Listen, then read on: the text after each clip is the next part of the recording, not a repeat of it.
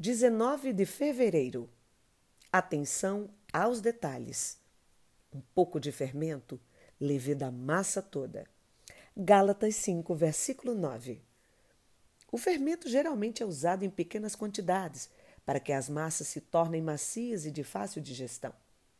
É um agente que ganha força sutilmente e interfere diretamente no resultado final.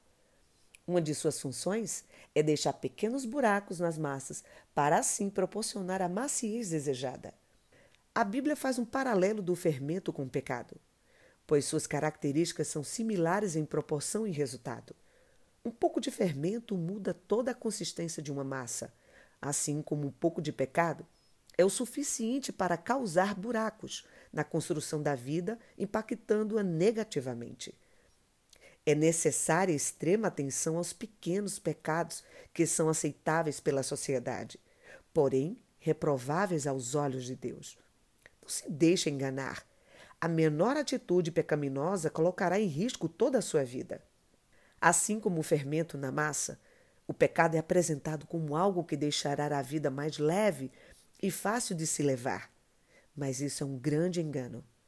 O que ele produzirá, na verdade, são buracos que levarão à morte. Por isso, tenha atenção aos mínimos detalhes. Não se deixe enganar. A menor atitude pecaminosa colocará em risco toda a sua vida.